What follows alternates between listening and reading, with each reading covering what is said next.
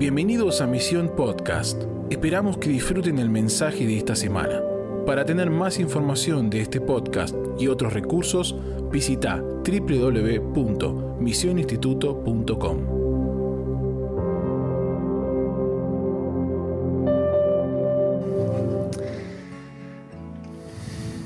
Muy buenas noches a todos. Muy buenas noches a todos, a cada uno. Bienvenidos.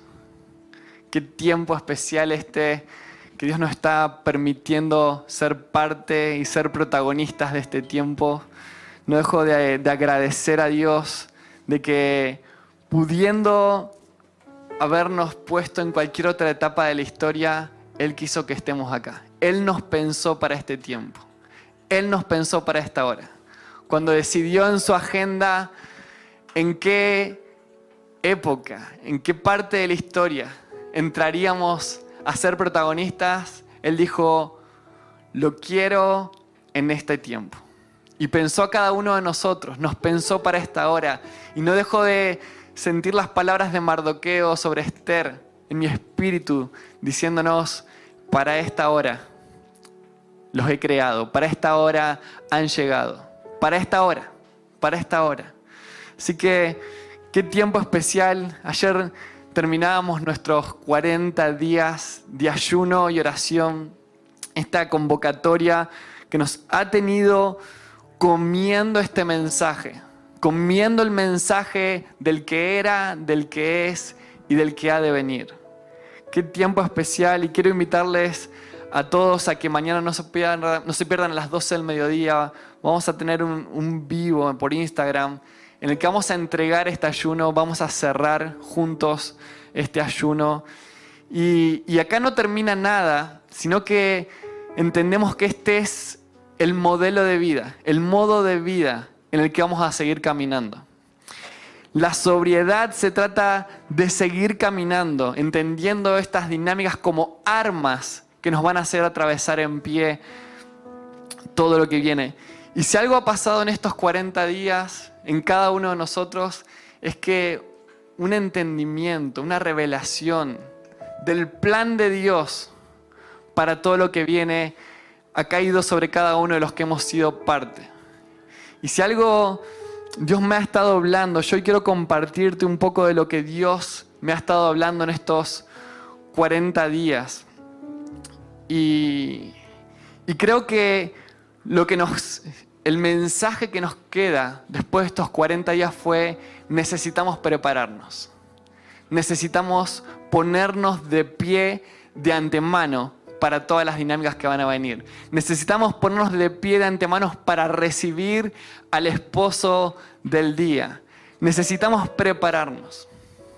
Todo entendimiento de este mensaje, Maranata, todo entendimiento de este mensaje que no provoque en nosotros una urgencia por prepararnos, necesita ser revisado. Más de 50 veces en el Nuevo Testamento los apóstoles, Jesús, más de 50 veces nos exhortaron a prepararnos para ese día, a prepararnos para todas las dinámicas que vendrán justo antes de que Jesús regrese, a prepararnos para recibirlo, a prepararnos para recibirlo.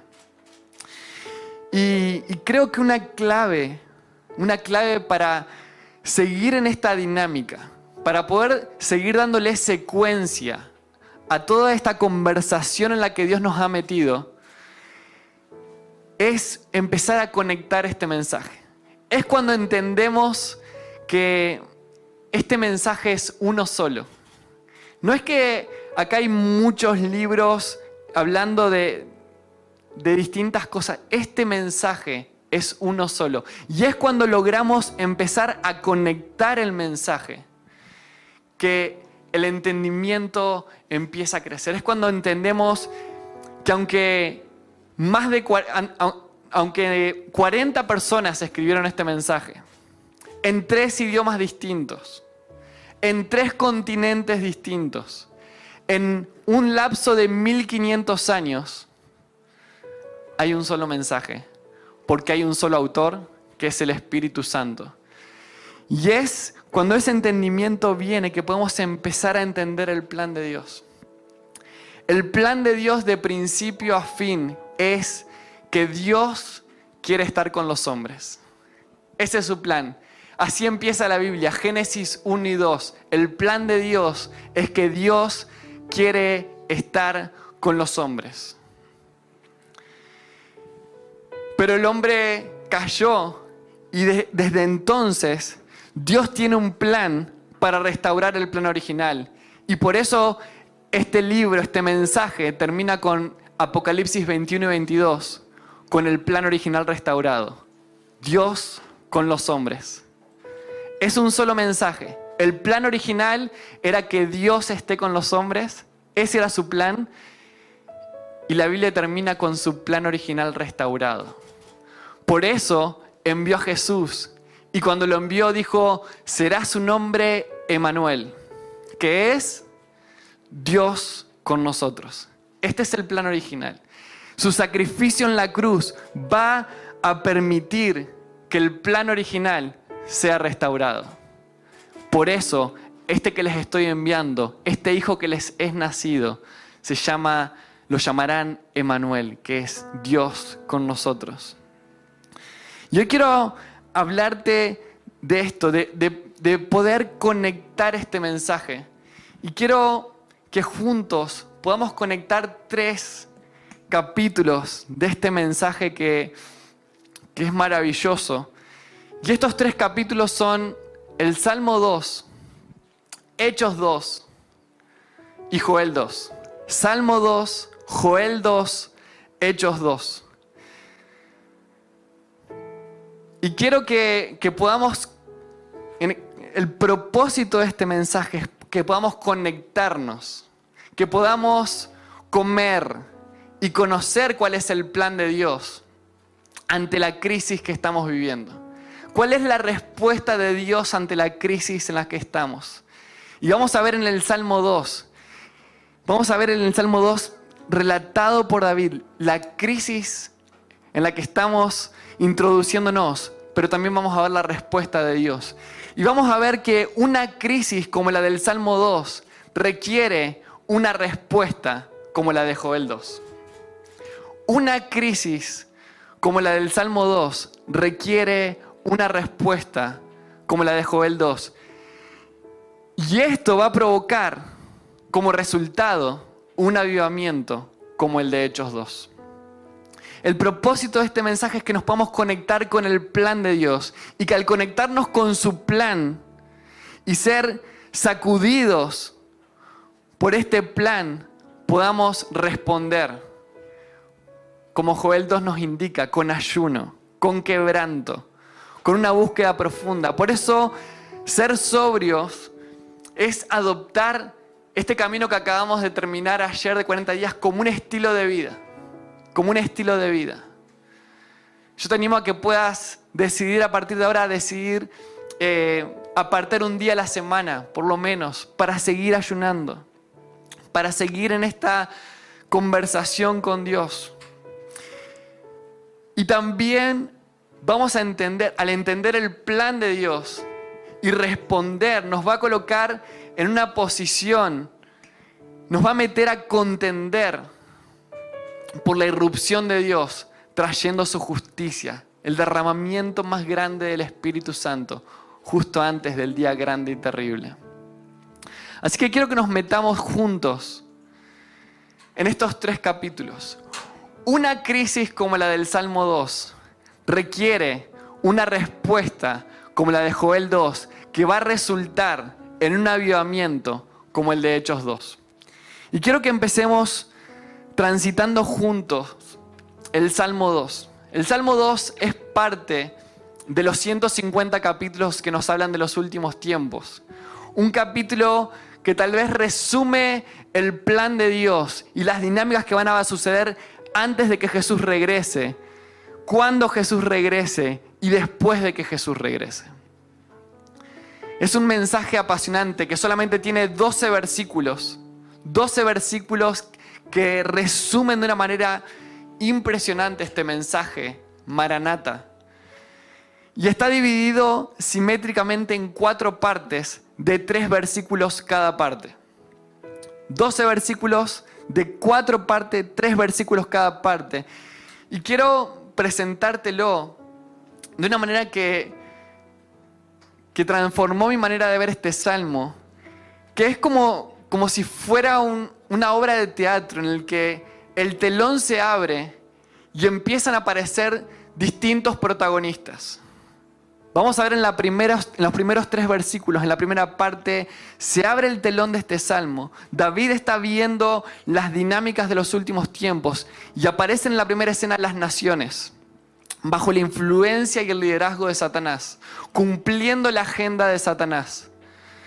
Después el telón se va a cerrar y va a volver a abrirse y va a aparecer el Padre. David va a ver al Padre mostrar cuál es su plan. Y el telón se va a volver a cerrar y se va a volver a abrir en los versículos del 7 al 9 y va a aparecer el Hijo, Jesucristo. Y va a volver a cerrarse el telón y se va a volver a abrir.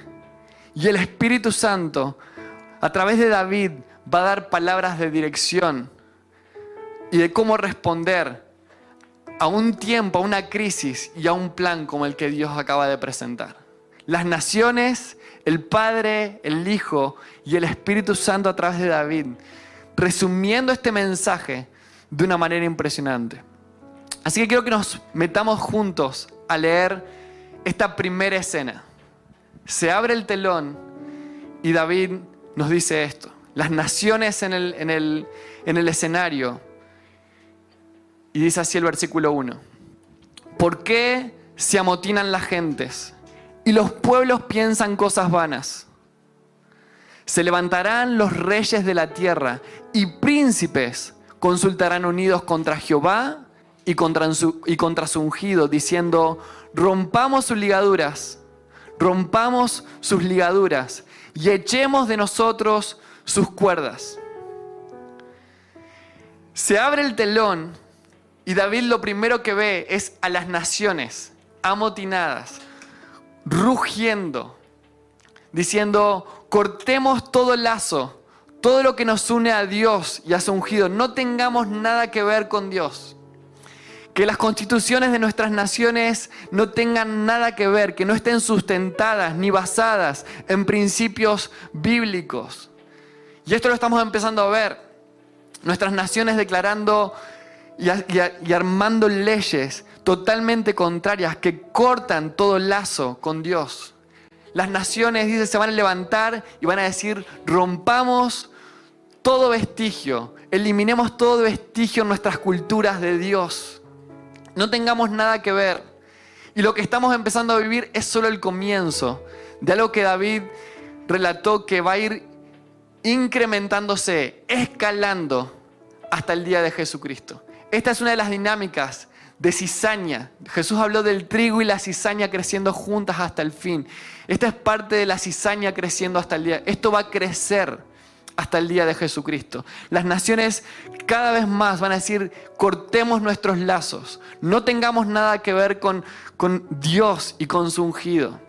Y va a llegar a tal punto que cuando Jesús aparezca y empiece su procesión en su, en su venida, las naciones van a decir, vayamos y peleemos contra el Cordero. Pero Apocalipsis 17:14 dice, pelearán contra el Cordero, pero el Cordero los vencerá. Las naciones operarán justo antes del regreso de Cristo y ya lo estamos, y ya lo estamos viviendo en nuestra generación. Están operando bajo un espíritu de Babilonia. Un sistema que va a alcanzar su clímax antes del regreso de Cristo, pero que ya está entre nosotros, un espíritu de Babilonia. Babilonia viene de Babel, de la torre de Babel. Babel era una construcción para llegar al cielo sin Dios. Eran personas unidas diciendo podemos crecer sin Dios, podemos alcanzar todo lo que queremos por nuestros propios medios. Personas de influencia, de poder, David está viendo personas de influencia, de poder, reyes, príncipes, queriendo cortar toda alianza, todo lazo con Dios. Y Satanás, que sabe que Dios nos quiere atraer con cuerdas de amor, en su agenda está cortar toda cuerda que nos quiera atraer a Él. Por eso las naciones dicen, cortemos toda cuerda, todo lazo, todo lo que nos une a Dios. David dice, tus cuerdas me cayeron en lugares deleitosos. Y la agenda de Satanás es, voy a hacer que un espíritu, voy a hacer que un espíritu sea sembrado a través de personas de influencia en las naciones, que hagan que las personas digan, cortemos todo el lazo, no dejemos que sus cuerdas nos caigan sobre nosotros, cortemos todo el lazo. La gente le dará la espalda, la, cizaña crecerá, pero vamos a ver también que el trigo será imparable también. Dinámicas impresionantemente gloriosas crecerán al mismo tiempo. Y el telón se cierra. David nos muestra a las naciones bajo la influencia y la agenda de Satanás. Pero el telón se vuelve a abrir. El telón se vuelve a abrir y aparece el Padre. Y en el versículo 4 dice, el que mora en los cielos se reirá. El Señor se burlará de ellos. Luego hablará a ellos en su furor y los turbará con su ira, diciendo, yo he puesto mi rey sobre Sión, mi santo monte. El telón se vuelve a abrir y aparece el Padre burlándose del plan de las naciones. Aparece el Padre riéndose de lo que las naciones traman. Y les dice, ustedes están tramando esto, pero quiero contarles cuál es mi, cuál es mi plan. Mi plan es poner a mi hijo sobre Sión, sobre Jerusalén, para que reine sobre todas las naciones.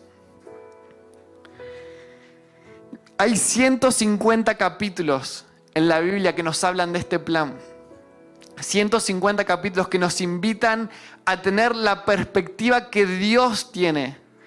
Porque hay un llamado, sin dudas, en este tiempo a adquirir la revelación correcta de quién es el que está detrás de todas las cosas que están pasando y que van a ir creciendo hasta el día de Jesucristo.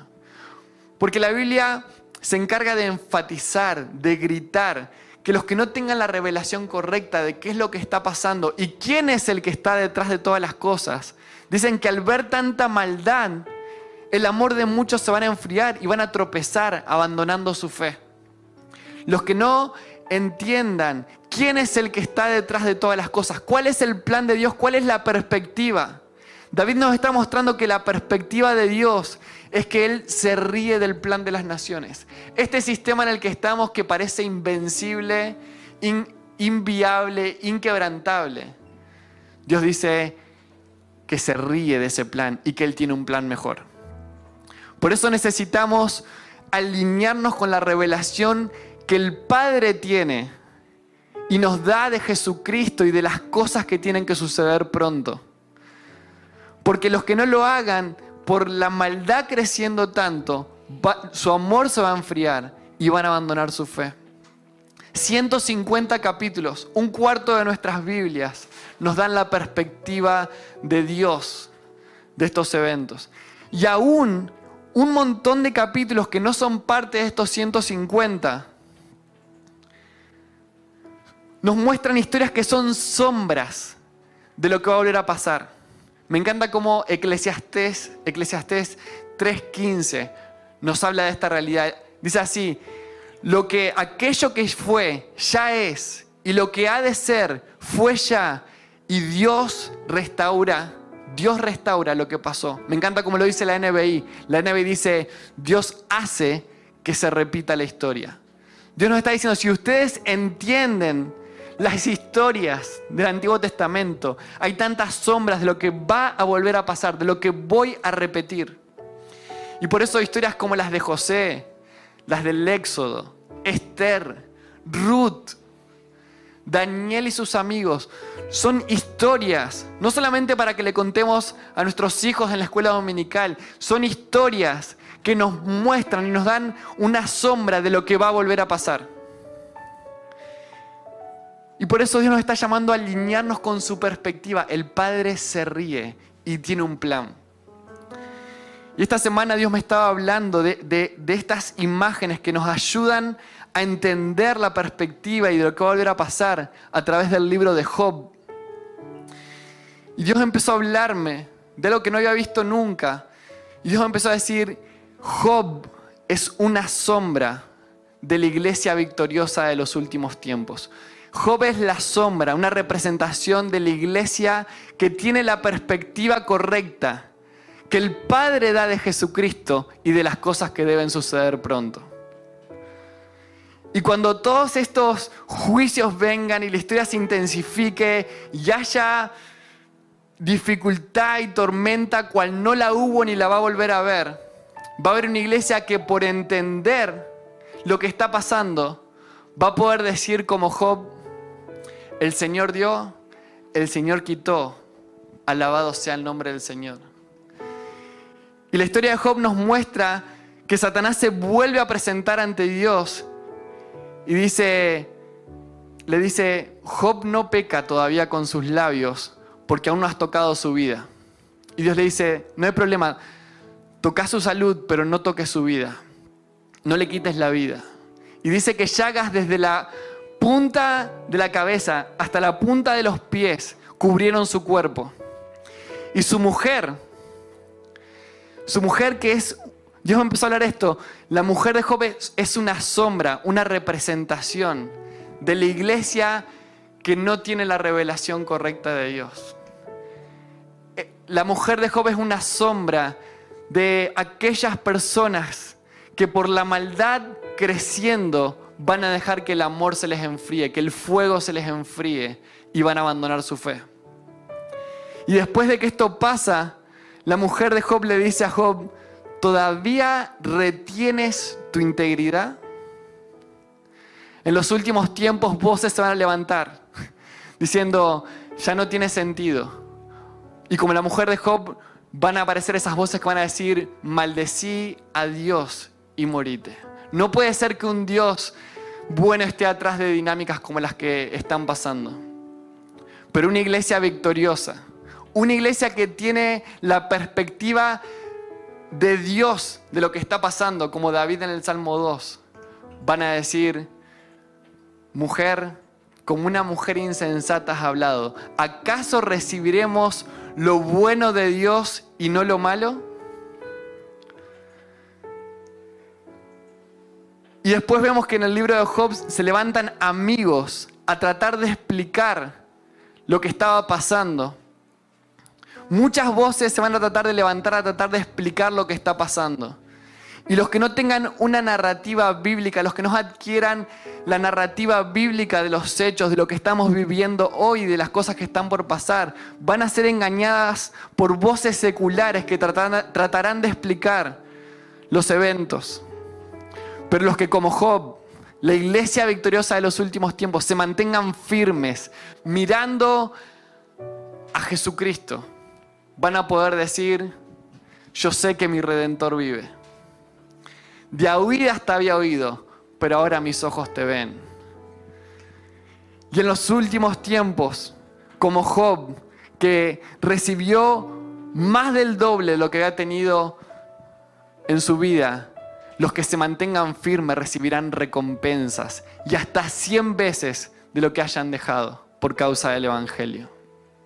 Por eso este es un tiempo para levantarse comer este mensaje y adquirir la perspectiva que Dios tiene de las cosas. El Padre, dice David, se ríe y dice, tengo un plan, voy a poner a mi hijo a reinar sobre todas las naciones. Y el telón se cierra, el telón se cierra y se vuelve a abrir y aparece el Hijo. Aparece Jesucristo. Y en el versículo 7 dice, yo publicaré el decreto. Jehová me ha dicho, mi hijo eres tú.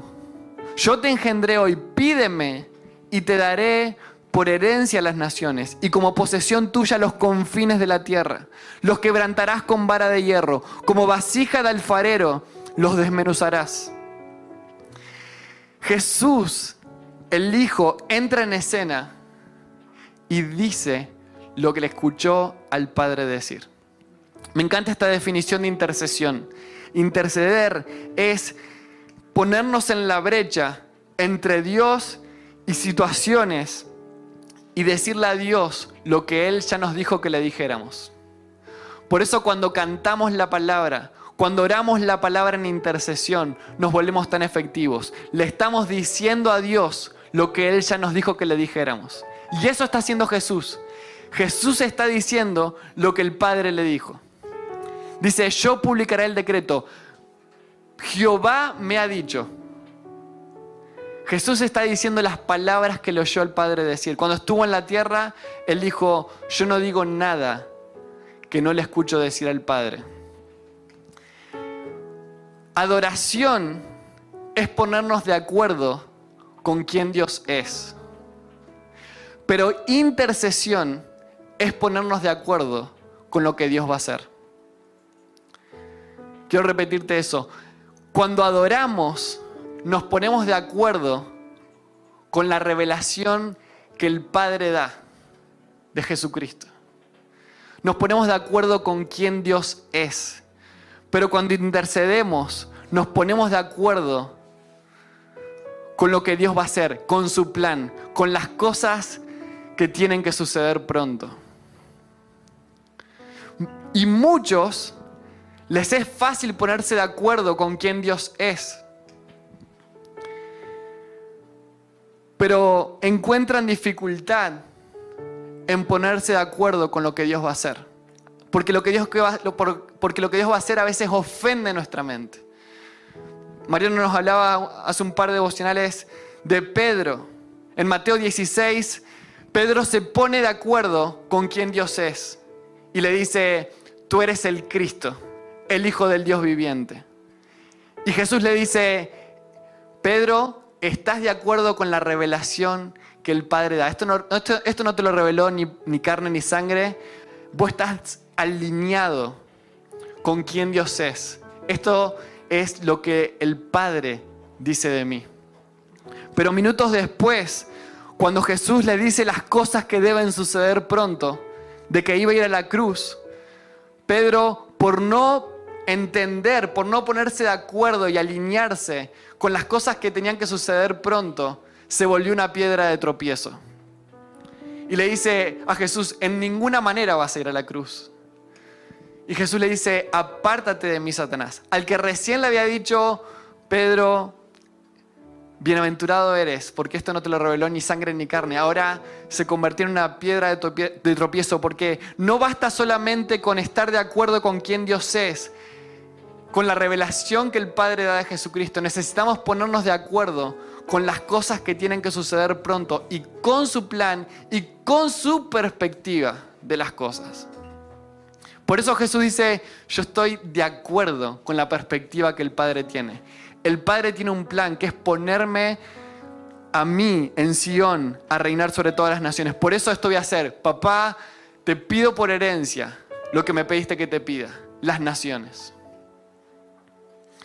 Este es un tiempo para alinearnos en adoración con quien Dios es y alinearnos en intercesión con lo que Dios va a hacer. Se cierra el telón y vuelve a aparecer. Vuelve a abrirse el telón y aparece David lleno del Espíritu Santo. Y dice esto en el versículo 10. Ahora pues, oh reyes, sed prudentes Admitid amonestación, jueces de la tierra, servid a Jehová con temor y alegraos con temblor.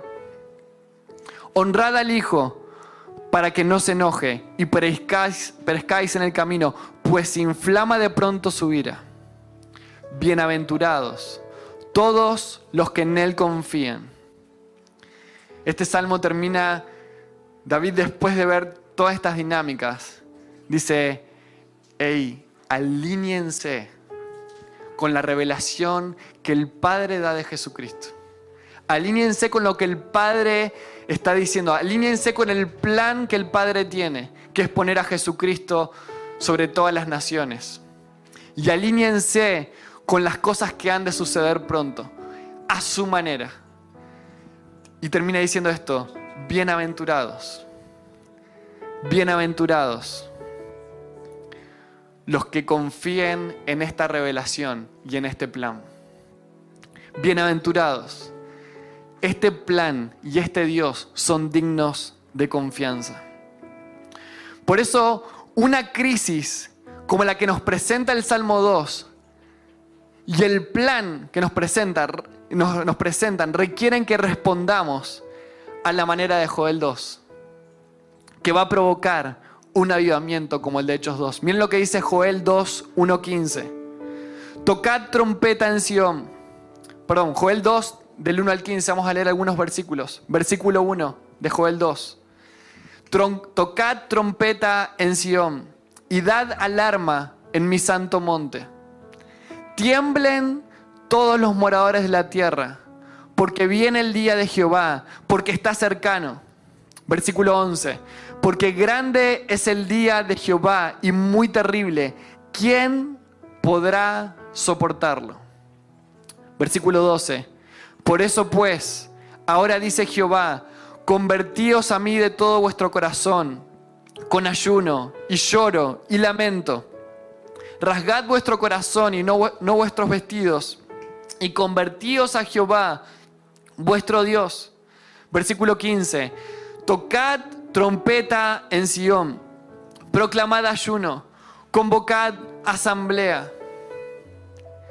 El Espíritu Santo está llamando a la iglesia. El Espíritu Santo está llamando a la iglesia a comer este mensaje, a conocer y a entender las tendencias que van a, preceder el regreso de Cristo. La Biblia relata tendencias positivas y negativas que van a preceder el regreso de Cristo. Tendencias increíbles. Su espíritu siendo derramado sobre toda carne. El Evangelio siendo predicado a todas las naciones. Una iglesia madura, sin, sin mancha ni arruga, se preparará para el regreso de Cristo. Pero al mismo tiempo tendencias negativas, juicios, persecución, muerte. Y ante esas estas dinámicas no son para que adquiramos solamente conocimiento, solamente un conocimiento intelectual.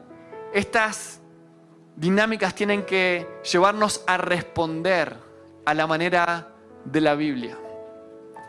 Y una crisis como la que fue presentada recién en el Salmo 2 con las naciones buscar, buscando cortar todo lazo, nos tiene que llevar a responder como Joel 2 nos muestra. Necesitamos volvernos a Dios con todo nuestro corazón y clamar por lo que Él ya prometió. Miren lo que dice el versículo 28 de Joel 2. Empieza así el versículo 28. Y después de esto, Joel nos está diciendo, Dios le está diciendo a Joel, si ustedes hacen lo que les acabo de decir en los versículos del 1 al 15, si convocan asamblea, si en ayuno, llanto y lamento rasgan vuestros corazones y se arrepienten y me buscan de todo corazón, después de esto, dice así, derramaré mi espíritu sobre toda carne y profetizarán vuestros hijos y vuestras hijas. Vuestros ancianos soñarán sueños y vuestros jóvenes verán visiones. Y también sobre los siervos y sobre las siervas derramaré mi espíritu en aquellos días. Y daré prodigios en el cielo y en la tierra, sangre y fuego y columnas de humo. El sol se convertirá en tinieblas y la luna en sangre antes que venga el día grande y espantoso de Jehová. El Señor va a ungir mensajeros en los últimos tiempos. Dios va a ungir a muchos de nosotros que inspirarán y harán sonar una trompeta para que muchos se preparen para la batalla. Me encanta este, este versículo de 1 Corintios 14, 8. Pablo está hablando y dice, y si la trompeta diere sonido incierto, ¿quién se preparará para la batalla? Antes en las guerras los sonidos de trompeta indicaban distintas funciones Había un sonido que hacía que la gente se prepare para la, para la, batalla, otro sonido hacía que era atacar, otro sonido retroceder. Y si el sonido de trompeta era incierto, nadie podía prepararse. Y hay un llamado en este tiempo a escuchar lo que el Espíritu está hablando a las iglesias y dar un sonido de trompeta que haga que la gente se prepare para la batalla. Necesitamos dar un toque de trompeta claro y para eso necesitamos alinearnos con la revelación que el Padre da de Jesucristo y con las cosas que deben suceder pronto. Durante 40 días, Mariano, Benjamín, Marcos y todos los que estuvimos siendo parte de esto, estuvimos dando un toque de trompeta, convocando asamblea solemne y convocando un montón de nazareos que no rasgarán sus vestidos, sino sus corazones. Y estuvimos diciendo, Señor, te necesitamos. Ven, Señor Jesús, ven a hacer lo que nadie puede hacer. Y esta convocatoria que durante estos 40 días nos, nos tuvo en esta posición, no terminó, sino que acaba de comenzar. Porque estos mensajeros precursores que Dios está levantando a comer este mensaje, dulce y amargo. Dulce porque el día del Señor es grande. Todos los que se alineen con, él, con su revelación y se alineen con las cosas que deben suceder pronto, va a ser un día grande, va a ser un día glorioso. Pero es un mensaje amargo porque todos los que resistan su liderazgo, va a ser un día terrible. Porque el trigo y la cizaña crecerán juntas hasta el día de Jesucristo. Y Dios está buscando mensajeros que se pongan en la brecha delante de Dios y a favor de la tierra y parados sobre las cosas que Él ya nos dijo que dijéramos, intercedamos. Dios está levantando un, ejército de mensajeros que se van a poner de acuerdo con la revelación que el Padre da de Jesucristo y de las cosas que deben suceder pronto. Apocalipsis 1, del 1 al 3. La revelación que, del, que el Padre da de Jesucristo y de las cosas que deben suceder pronto. Si ante una crisis como la del Salmo 2 respondemos con una actitud como la de Joel 2, de rasgar nuestros corazones, de humillarnos ante su presencia, con ayuno, con, con lloro, con lamento, dijo Jesús, bienaventurados los que lloran. Bienaventurados los pobres de espíritu, los que se dan cuenta cuánto necesitan a Dios. Bienaventurados los que tienen hambre y sed, porque venga su justicia, porque venga su paz. Quiero decirte algo, orar por la paz en Jerusalén, en Medio Oriente, en tiempos como estos, no es, no es pedir porque por una paz romántica. La Biblia profetiza que viene un tiempo de angustia y de dificultad cual no lo hubo ni lo va a volver en esta zona, en Jerusalén, en Medio Oriente. Orar por la paz en Jerusalén es decir, Maranata. Es decir, Señor, ven a traer la paz. Dice Isaías 9, lo dilatado de su imperio y la paz, cuando Él venga, no van a tener límites. Cada vez que oramos por la paz en Jerusalén, por la paz en Medio Oriente, estamos diciendo, ven Señor, Maranata, tú eres el único que puede traer paz.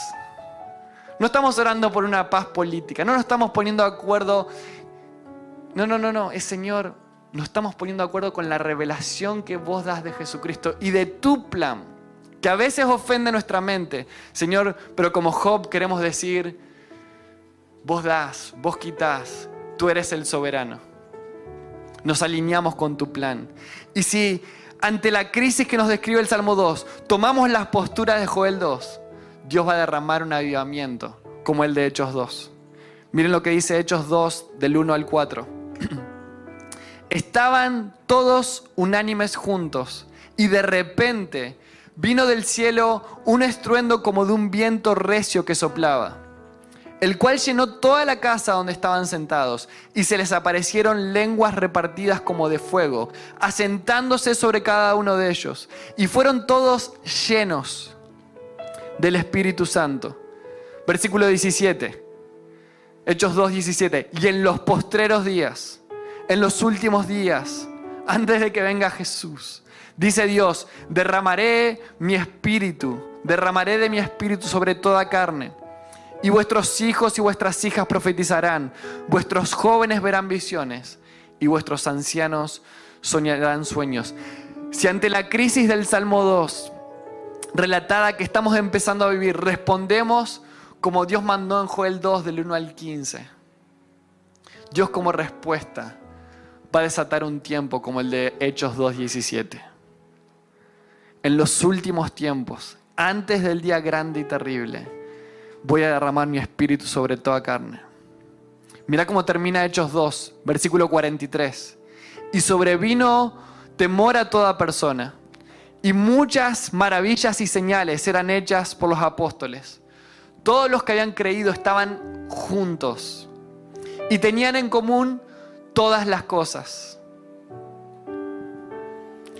Versículo 46. Y perseverando unánimes cada día en el templo y partiendo el pan en las casas, comían juntos con alegría y sencillez de corazón, alabando a Dios y teniendo favor con todo el pueblo. Y escucha esto, y el Señor añadía cada día a la iglesia los que habían de ser salvos. Lo que el Señor hizo, Eclesiastés 3:15, lo va a volver a hacer. Porque Dios hace que la historia se repita, pero va a ser en una medida sin precedentes. Y maravillas y señales. Este mensaje profetiza que habrá un movimiento sin precedentes de señales, prodigios y milagros. Los hechos del Éxodo y de la iglesia primitiva combinados juntos en la última generación antes de que Jesús regrese. Así como la iglesia primitiva está unida Dios nos dejó los cinco ministerios, dice Efesios 4, hasta que todos juntos, como cuerpo, lleguemos a la unidad y a la estatura del varón perfecto. Va a haber madurez en la iglesia. La iglesia de los últimos tiempos será pura, sin mancha. Y Apocalipsis 19:7 dice que el cielo va a cantar sobre que su iglesia se preparó, se puso de pie de antemano. Y en los últimos tiempos, así como en la iglesia primitiva, Dios agregaba a los que habían de ser salvos. En los últimos tiempos habrá una gran cosecha de almas. Gente que entendió la crisis en la que estaban y se humilló delante del Señor, va a provocar y va a ser parte en sociedad con Dios de dinámicas nunca antes vistas. Y una gran cosecha de almas, el Evangelio del Reino siendo predicado a todas las naciones. Apocalipsis 14:6 dice que ángeles potenciarán a los santos para que prediquen el Evangelio eterno. Una crisis, una crisis como la del Salmo 2, tiene que hoy, y al escuchar el plan de Dios en el Salmo 2, este mensaje tiene que conmovernos, tiene que sacudirnos, ponernos de rodilla, no para rasgar nuestros vestidos, sino para rasgar nuestro corazón y decir, Señor, te necesitamos. Ven Jesús, ven a hacer lo que ningún hombre puede hacer. Ven a hacer lo que ningún hombre puede hacer.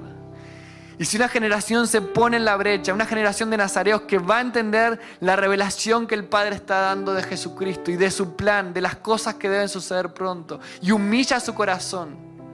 Si se humillare mi pueblo, que invoca mi nombre, se arrepienten y claman, dice, voy a descender y voy a sanar la tierra, voy a restaurar todas las cosas. Todo va a volver a ser como el principio. El plan original era que Dios esté con los hombres. Y voy a mandar, si ustedes se humillan, si se meten en esta posición, voy a mandar un derramamiento del Espíritu Santo. Y luego vendrá el deseado de las naciones y restaurará todas las cosas. Quiero animarte a que juntos podamos empezar a responder y al entender este plan, al entender este plan, meternos en la brecha entre donde estamos hoy y lo que Jesús dijo que va a hacer y empezar a contender. Ven Jesús, ven a hacer lo que ningún hombre puede hacer, ven a cumplir lo que está escrito en Joel, ven a cumplir Señor, nosotros haremos nuestra parte. Nos humillaremos, te buscaremos, tocaremos trompeta. Convocaremos asamblea solemne. Nos mantendremos ayunando, con lloro, con lamento. Señor, te diremos que te necesitamos. Ven a hacer lo que ningún hombre pudo hacer. Te invito a que empieces, que empieces a clamar. Gracias por escucharnos. Esperamos que este mensaje te bendiga y transforme tu vida para manifestar el reino eterno en las naciones. Te invitamos a suscribirte y compartir este contenido. Para más información visita www.misioninstituto.com.